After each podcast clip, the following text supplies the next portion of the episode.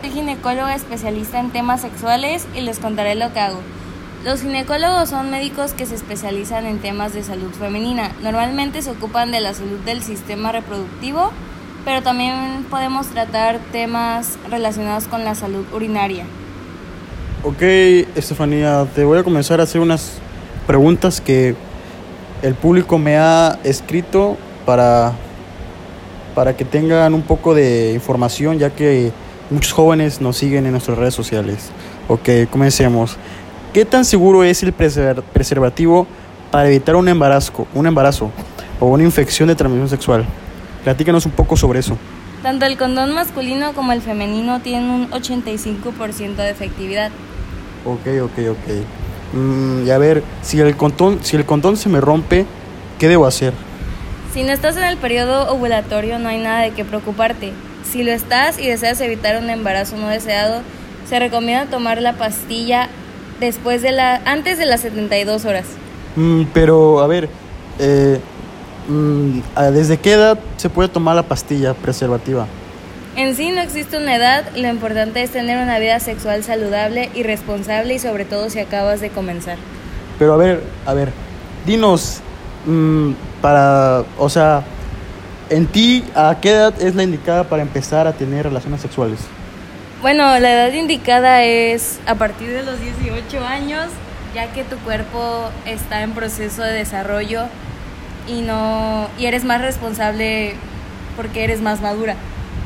Oye, ¿y el flujo vaginal qué es? ¿Es un sinónimo de infección o, o qué es?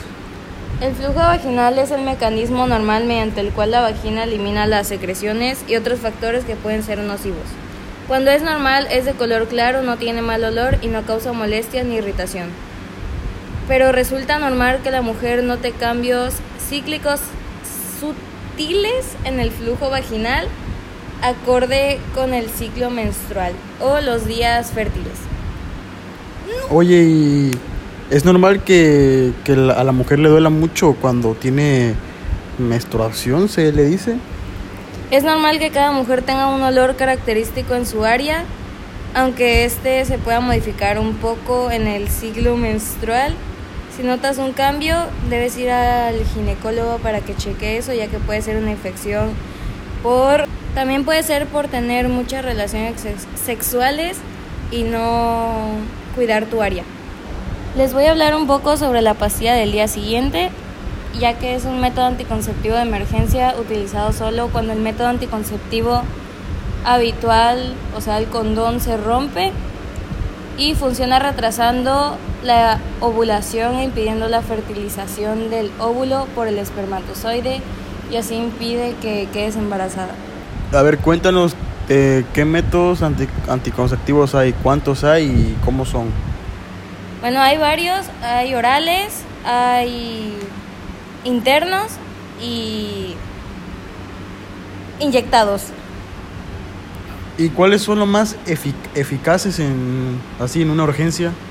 Los anticonceptivos orales, el anillo vaginal, el dispositivo intrauterino que es el DIU, el condón y pastilla del día después. Oye, Estefanía, y cuando, cuando abortas y te meten, bueno, yo que sepa, te meten una como una tipo pinza ahí en tu, en tu vagina, ¿le hace algún daño a la vagina o, o qué método hay para abortar así ya extremadamente que tengas, que tengas meses de embarazo? ¿Cómo, cómo, cómo es que haces eso? Bueno, hay este, operaciones, pero también hay una pastilla que al igual daña tu cuerpo. Cuando tienes meses de embarazo es mejor la operación, pero es un poco costosa ya que por eso muchas personas no abortan por el simple hecho de que no tienen dinero. Yo recomiendo que si vas a tener relaciones sexuales te cuides y sobre todo te pongas un condón o un anillo vaginal, ya que son más eficaces y así no y así no dañas a tu cuerpo ni tampoco tienes problemas familiares, ya que se pueden llegar a enterar porque necesitas la firma de un adulto. Y pues todas las personas son diferentes y piensan muy distinto a otras, pero en ciertos factores pueden hacer que sea difícil lidiar con un aborto. La mayoría de las personas se sienten mejor cuando tienen a alguien comprensivo con quien hablar después de un aborto, ya que puedes llegar a sentirte mal o... Oye, y, y cambiando de tema así rápido, eh, si, si, bueno, yo que sepa, las pastillas el día después son, que Nada más dos al año, ¿no? Tres. ¿Qué pasa si te llegas a tomar dos en un mismo mes o en una misma semana? O sea, ¿qué, qué es lo grave que te puede pasar? Bueno, lo recomendable es tomarse una pastilla cada tres meses solo se deben tomar dos porque cambian tu ciclo menstrual y sobre todo te puede llegar a dar cáncer en, los, en la matriz porque la pastilla es muy fuerte y te descontrola. Entonces cuando te tomas esa pastilla te baja un poco más de lo normal en tu menstruación o se puede adelantar o retrasar o puede que no te llegue a bajar. Oye, y, eh, y así mm, natural, naturalista, hablando del, de lo natural, ¿qué té, qué té te puede ayudar para, para así, que te baje la regla rápido o abortar así? Porque yo que sepa, hay unos, unos test que son para eso, ¿no? Bueno, mira, el té no es eficaz tanto como algo que ya está en farmacia. Pero si es así y si quieres que tu menstruación llegue, puedes tomar un té de ruda, que creo que así lo llaman. Pero yo no lo recomiendo tanto, ya que creo que puedes ir con un ginecólogo para que te dé, para que te recomiende qué hacer y sobre todo te cheque cómo estás. Pero, por ejemplo, tienes relaciones hoy y, y, ya te tenía que bajar hace, hace unos días. ¿Qué onda? ¿Es, ¿Quieres que sea confiable ese té o, o a fuerza tienes que ir con un ginecólogo experto?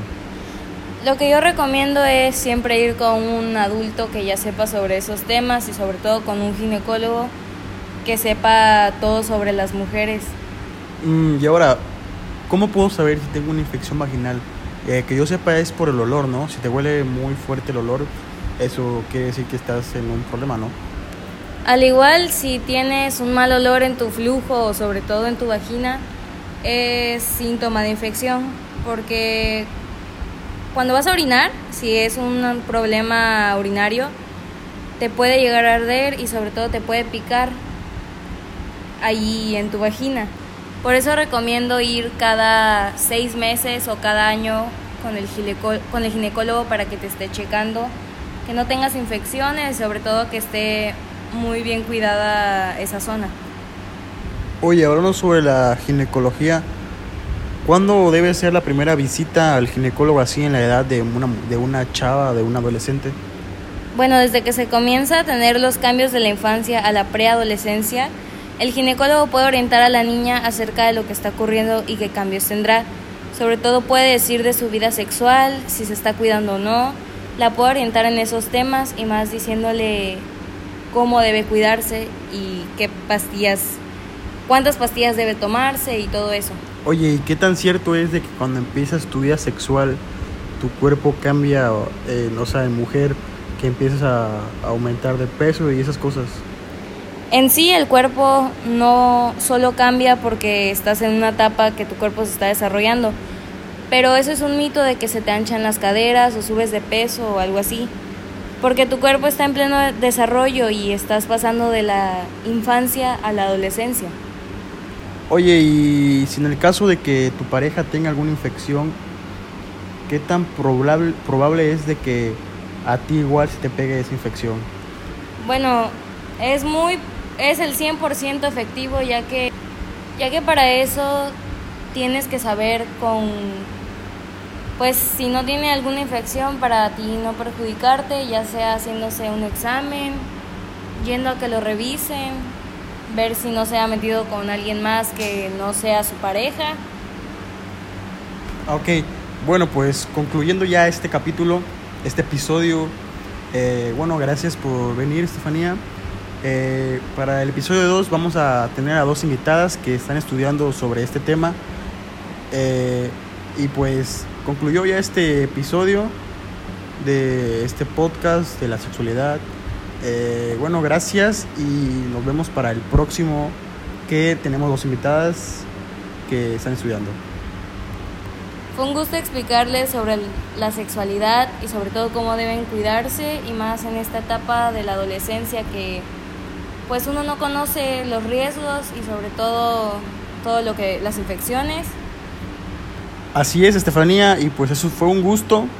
Eh, nos vemos en el siguiente episodio y gracias.